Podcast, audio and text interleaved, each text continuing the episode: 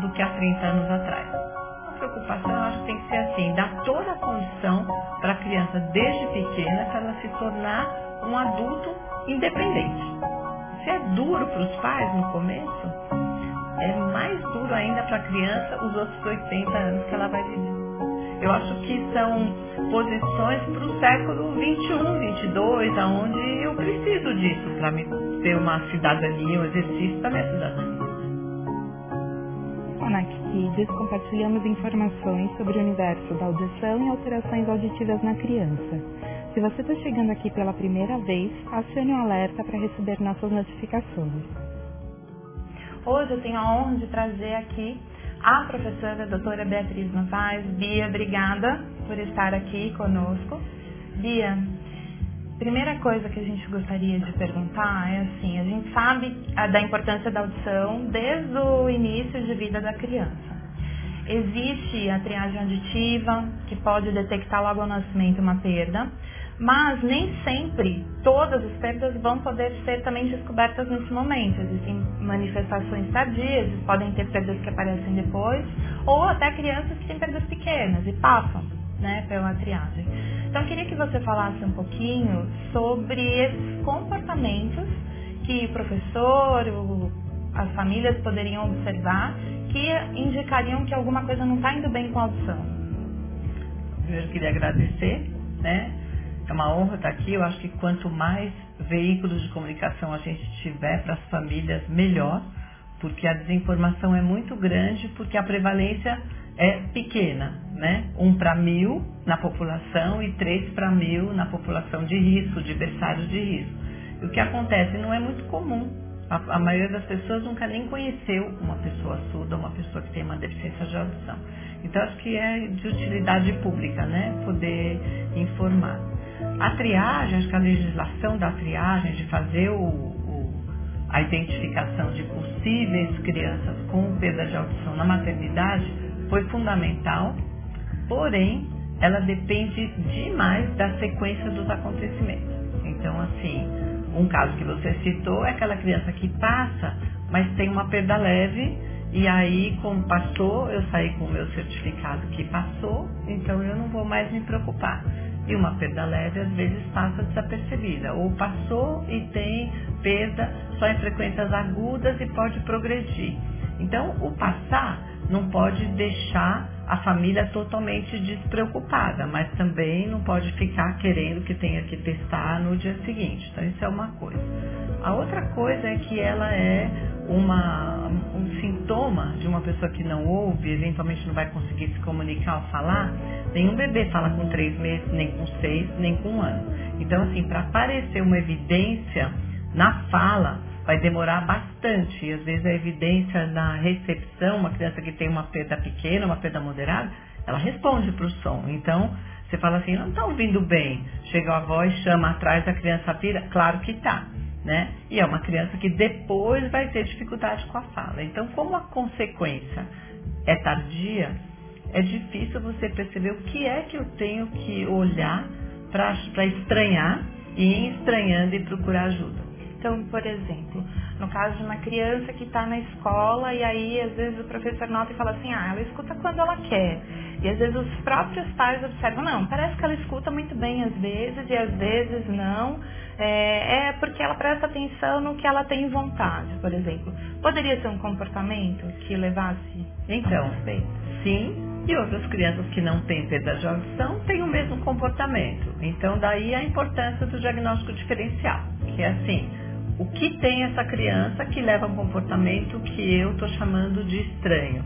O que, que é estranho? Acho que para a família é importante assim, uma coisa que você acha que não é toda criança que faz. Né? Dizia assim, ah não, o tio era igualzinho, tinha audição seletiva, só ouviu o que queria. Ah não, e o pai também foi assim. Então tem sempre alguém que dá uma desculpa. E o diagnóstico diferencial é importante porque pode ser sim um déficit de atenção, pode ser uma criança do espectro autista, pode ser muitas coisas, mas também pode ser que o problema de base seja uma perda de audição. Então, por exemplo, num bebê que tem uma perda moderada, o leve para moderada, que progrediu, passou na triagem, mas progrediu, muitas vezes progride no primeiro ano de vida. Antigamente chegava uma mãe com uma criança com uma perda severa, com um ano e meio, e falava assim, eu tenho certeza que ela ouvia, olha ela cantando parabéns no aniversário, mostrava o vídeo e a gente falava assim, nossa, ela negava, né? Ela falava que ela não queria perceber. E na verdade eram crianças que de fato nasciam ouvindo muito melhor e ao longo do primeiro ano de vida perdiam a audição. Muita criança que está com problema de fala, com três anos, vai fazer fono. Aí faz fono e a fono vai colocando os fonemas, porque se é uma fono que não tem experiência com deficiência de audição, pode fazer terapia de fala para uma criança de perda moderada sem desconfiar que ela não ouça. Aí ela coloca os fonemas, mas a fala não estabiliza. Então, assim, a gente já viu várias crianças que estão fazendo fono há um tempo, que tem uma fala desmanchada e quando vem fazer uma avaliação audiológica que alguém pede, aí você vê que ela tinha uma perda moderada uma perda em agudos, que justifica. Então, assim, mesmo fonoaudiólogo, as pessoas, de modo geral, muitas vezes não pensam na perda de audição. A gente atendeu uma criança, por exemplo, uma criança muito esperta, uma menina, ligada em pessoas, ligada em coisas. Então, muitas vezes, ela não faz o sintoma tão rápido quanto um menino que é mais móvel, mais motor, gosta de subir e descer, e aí o atraso de fala fica mais evidente. Então, depende da composição da criança, como ela se virou não ouvindo bem. Uhum. Né? Então, confunde mesmo. Algumas crianças ficam irritadiças porque não entendem, então ela é muito uh, não punida, mas assim, repreendida, porque não olhou, por exemplo, eu já falei duas vezes, né? Então ela é repreendida e aí isso sim pode gerar outros comportamentos que são secundários, não uhum. são porque ela tem a perda de audição, mas é secundário a perda de audição porque ela tem um conflito do que exatamente aconteceu e por que, que ela está sendo repreendida por alguma coisa, né? E aí, por exemplo, numa suspeita ou pensando, ai, ah, alguma coisa não está indo bem se, por exemplo, se não tem algo indo bem com a visão, a família sabem, os pais sabem que vão procurar um médico, oftalmologista para fazer um exame e observar se alguma coisa está indo bem.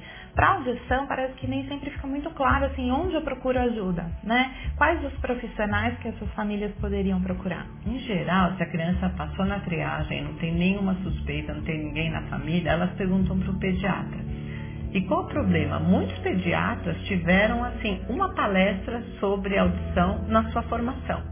Então, aqueles que nunca tiveram nada e no consultório balançam uma chave, falam atrás e a criança responde, fala assim, não, não precisa se preocupar. Né? Então, assim, hoje em dia, cada vez mais o pediatra está mais consciente de que pode ser uma questão auditiva e as questões de comportamento que tem uma tendência a aparecer, que é do espectro autista, os pediatras estão mais sensibilizados para o diagnóstico diferencial. E aí, na sequência, seria um encaminhamento para um otorrino e para uma avaliação por um fonoaudiólogo. Você citou o autismo, então até no diagnóstico né, do autismo, a gente sabe que essas crianças elas são encaminhadas para fazer um exame de audição, que é o BER, aquele exame que coloca os eletrodos e vai medir se o som está sendo percebido. Só que tem algumas outras alterações de comportamento, como por exemplo suspeita de déficit de atenção, né, hiperatividade, que nem sempre a audição também é avaliada. Então, uh, se nós considerássemos a importância do ouvir para o desenvolvimento, toda criança deveria fazer uma avaliação auditiva? Deveria. Deveria, porque muitas escolas pedem na entrada no Fundamental 1, uhum. né? Muitas escolas, não todas. Por que, que deveria? Porque, claro, uma criança que tem déficit de atenção com hiperatividade, ela tem um quadro e ela vai ser avaliada por um neurologista, por um psiquiatra, por um neuropediatra e fazer o encaminhamento ou medicamentoso ou terapêutico para lidar com aquele comportamento. O problema é que algumas características de um déficit de atenção em termos de comportamento, de uh, ser muito móvel ou de não prestar atenção em coisas podem ser secundários a uma perda de audição. Então não é o comportamento de base, mas é secundário à perda de audição. Outra coisa importante no autismo, por exemplo, a incidência de autismo na criança com deficiência auditiva é muito maior do que na população em geral. Né? A co-ocorrência. Talvez um dia a gente saiba lá para frente que tem um gene, uma síndrome, mas assim, a co-ocorrência tem as duas coisas. E a ironia é que muitas vezes essas crianças têm o diagnóstico muito cedo, porque como elas fizeram o diagnóstico da perda de audição, elas usam aparelho, elas estão em terapia de linguagem, às vezes aparecem as características do espectro, mas ela já está sendo atendida numa situação de interação e de linguagem desde bebê. Né? Então, muitas dessas crianças têm um melhor prognóstico, têm uma intervenção muito precoce, porque ela também tem uma perda de audição, cada vez mais comum. E aí, quando a gente pensa assim, estratégias para o desenvolvimento, desenvolvimento da comunicação, pensando na privação que a perda traz, nessa barreira, né? A, a, o aparelho auditivo é a tecnologia indicada para os casos de uma perda auditiva neurosensorial, é aquela perda que a gente sabe que não vai ser modificada com intervenção cirúrgica ou medicamento. Né? Uh, e o implante para os casos de perdas severas, quando existe a indicação, a avaliação da equipe. Uh, pensando em crianças com perdas leves e moderadas que têm o um aparelho, a gente observa que o comportamento dessas crianças, se estiver próximo, não tem diferença, né? Então ela vai responder para o som. A questão maior está na distância. E aí muitas famílias às vezes pensam, ah, então vamos deixar o uso do aparelho só para a escola. Ou vamos colocar o aparelho só em alguns momentos, porque ele escuta assim, então não precisaria usar o tempo todo porque é uma perda pequena. Qual o impacto disso para o desenvolvimento da criança? É enorme. Eu acho que a literatura cada vez mais tem mostrado isso e por uma ironia, o, o implante coclear não tinha um medidor de horas diárias de uso. É recente, nos últimos cinco anos, quatro anos o aparelho de audição já teve há muito tempo que tem esse medidor. E o que a gente vê é um impacto enorme. Então, para começar, a adesão no primeiro ano de vida, os pais precisam estar muito convencidos do impacto que existe em você colocar o aparelho e estar tá o seu cérebro sendo estimulado com, com sons de fala, o impacto que isso tem num manifesto que vai acontecer um ano e meio, dois anos depois. Então, dependendo do posicionamento da família, como o resultado não é uma coisa que vai vir na semana seguinte, eu tenho muita resistência. E não é só no Brasil, é no mundo inteiro. A literatura mostra que no primeiro ano de vida eu tenho uma adesão assim, a criança acaba usando 60% do tempo, 50%. Quanto menos, quanto menor a perda, menos tempo. Então a mãe fala assim, ah, mas usou, usou a manhã inteira. Então, essa é uma, é uma ilusão, mas ó, não é nova. Desde os anos 70, quando foram as primeiras movimentos da audiologia educacional, de colocar aparelhos, que surgiram os aparelhos de audição, Naquele momento já se falava integrar audição na personalidade da criança. Era uma outra fala, que eu não tinha todas essas, não tinha ressonância funcional, eu não tinha manifestos do quanto importante era eu estar com o aparelho todo o tempo que eu estava acordada. Era mais a gente falava em integrar na personalidade. Hoje a gente sabe integrar na personalidade hoje quer dizer eu ter córtex auditivo formado. Primeiro ano de vida, eu tenho uma quantidade de migração neuronal para formação de córtex que é, né, que é o cérebro da gente, enorme. Se você olhar um cérebro de um bebê, ele não tem aquele monte de minhoquinha que tem no do adulto, ele é quase lisinho. Então, a quantidade de conexões que são feitas nos dois primeiros anos de vida são muitas. Então, para eu formar a parte do cérebro que vai ser responsável por entender fala, eu preciso desde pequeno que essa criança use direto. Que manifesto a gente vê? Por exemplo, numa criança de dois anos, um ano e meio, dois anos, que balbucia, repete na terapia, está falando uma porção de consoantes, ela fala, você repete, você repete, ela fala, e não estabiliza, eu não preciso nem ver. Se eu for medir quantas horas por dia, vai dar quatro, cinco no máximo. Ou a criança que está falando muitas palavras e aí, de repente, o vocabulário não cresce ou começa a ter uma distorção, a sala dá uma apagada, assim.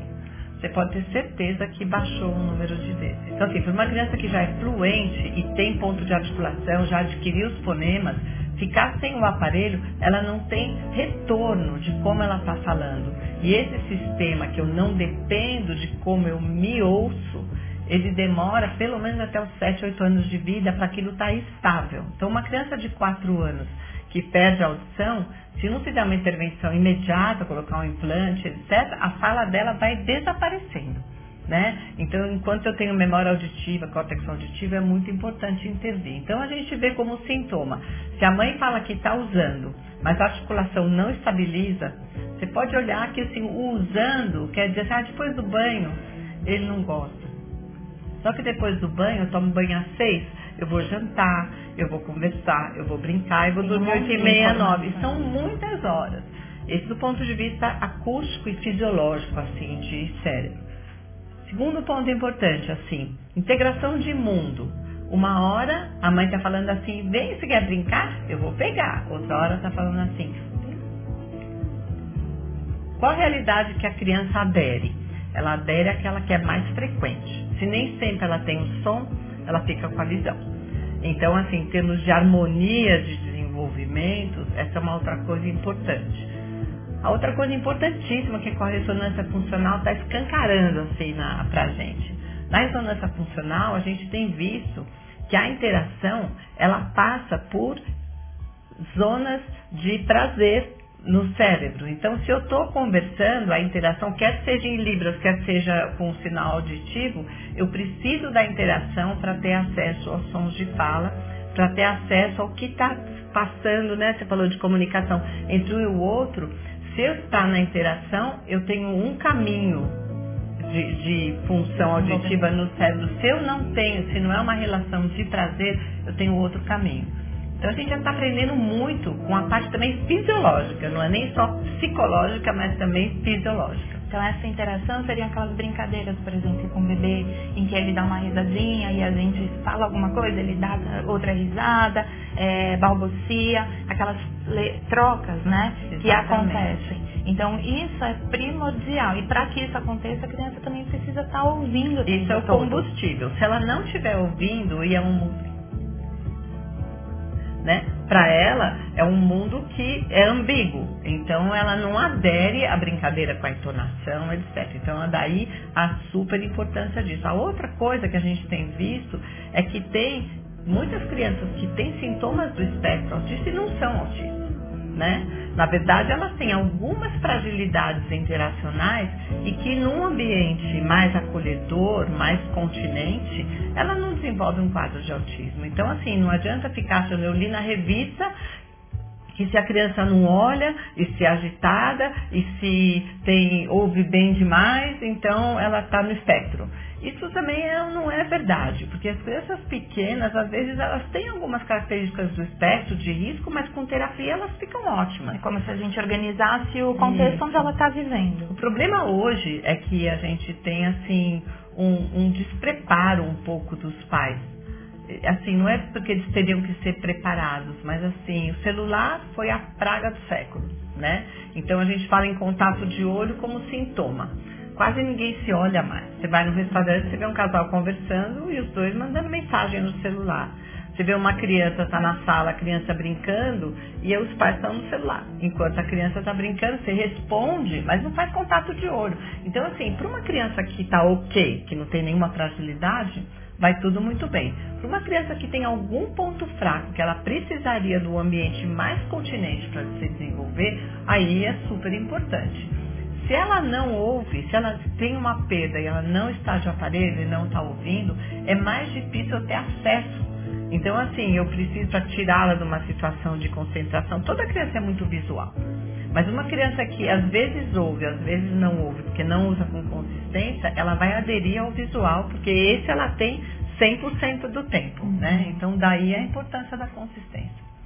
E a gente está falando bastante sobre a questão do uso dos aparelhos, a importância do uso consistente.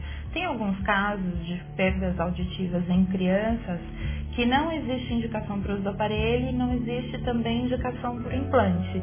E aí um dos caminhos é justamente o uso da Libras para o desenvolvimento da linguagem, né? Até para a escola é algo muito importante. Então eu gostaria que você falasse um pouquinho sobre isso também. É, o jeito que eu vejo hoje, se pegar tudo isso que eu falei da fundamentação com relação à interação, o caminho para uma criança falar com um bom aparelho, e se ela tem uma perda a partir de severa, ela vai ter que fazer implante se for para falar, é que eu tenho que garantir uma interação de qualidade. Porque aí eu estou formando áreas corticais com interação de qualidade. Então, assim, para a criança que tem a possibilidade de ouvir, tem cóclea íntegra, tem nervo auditivo e não tem outras dificuldades, porque tem criança que tem tudo íntegro e não tem processamento auditivo e não vão falar. Então, essa criança que não vai falar, ela tem que ter uma língua. Aí, uma língua visual, aí é Libras. Então eu acho assim, não é, e falar é melhor? Falar é a língua da maioria. Então, assim, para uma família de ouvintes, falar a língua da maioria seria uma primeira escolha para uma família de ouvintes. Só que quando não é possível, eu não posso ter um preconceito, porque ela precisa de uma língua, precisa ter escolaridade, ser letrada, aprender a ler e escrever, ter uma profissão, aí o caminho é língua de sinais. Então acho que aí é muito tranquilo. Numa família de surdos é diferente, porque aí eu tenho a garantia da interação que eu não tenho numa família que os pais são ouvintes. Por mais rápido que eles aprendam, eu não consigo, a criança que não puser aparelho, que tiver uma opção por Libras, com pais ouvintes, que são 98% dos Sim. pais de crianças surdas são ouvintes, aí eu tenho um problema que eu vou me remeter à interação de novo. Tanto do ponto de vista psíquico quanto fisiológico, eu não vou ter uma garantia de interação na língua, na Libras. Numa família de pais surdos é muito diferente, porque aí você tem essa interação garantida. Aí a escolaridade. Para algumas crianças, o português ela é suficiente para estar incluída na escola sem precisar intérprete. Eu uso tecnologias como o microfone remoto do professor e aí eu tenho acesso pela língua portuguesa. Para algumas crianças, ela pode até falar, mas o acesso a conteúdo e a compreensão a língua portuguesa não será suficiente. Aí eu tenho que ter uma escola especial de Libras.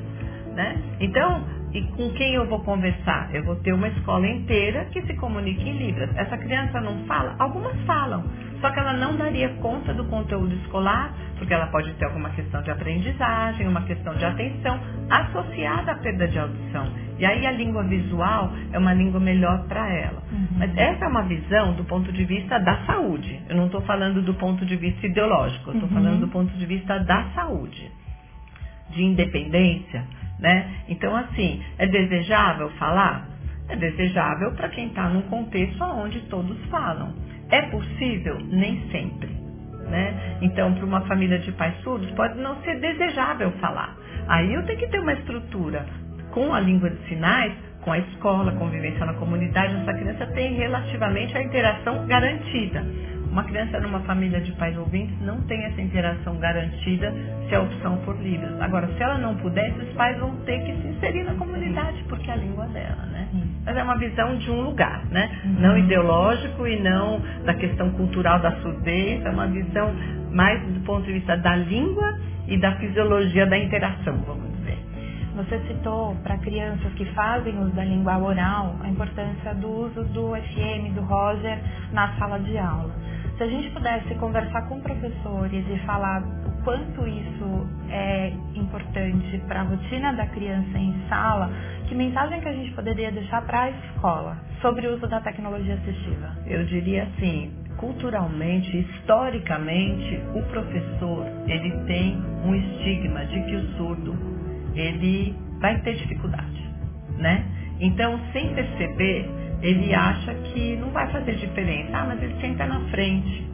Ou uma criança que senta na frente e está fazendo um grande esforço para ouvir sem o microfone, né? Na minha experiência, quando o professor vivencia uma situação de ruído com e sem um, um fone com, com a transmissão sem fio, é completamente diferente. É difícil a adesão? É muito difícil a adesão.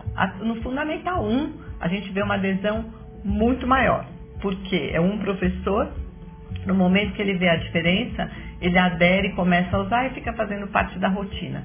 No Fundamental 2, que eu tenho um grupo maior de professores, uns aderem, outros não, e às vezes a criança vai se virando.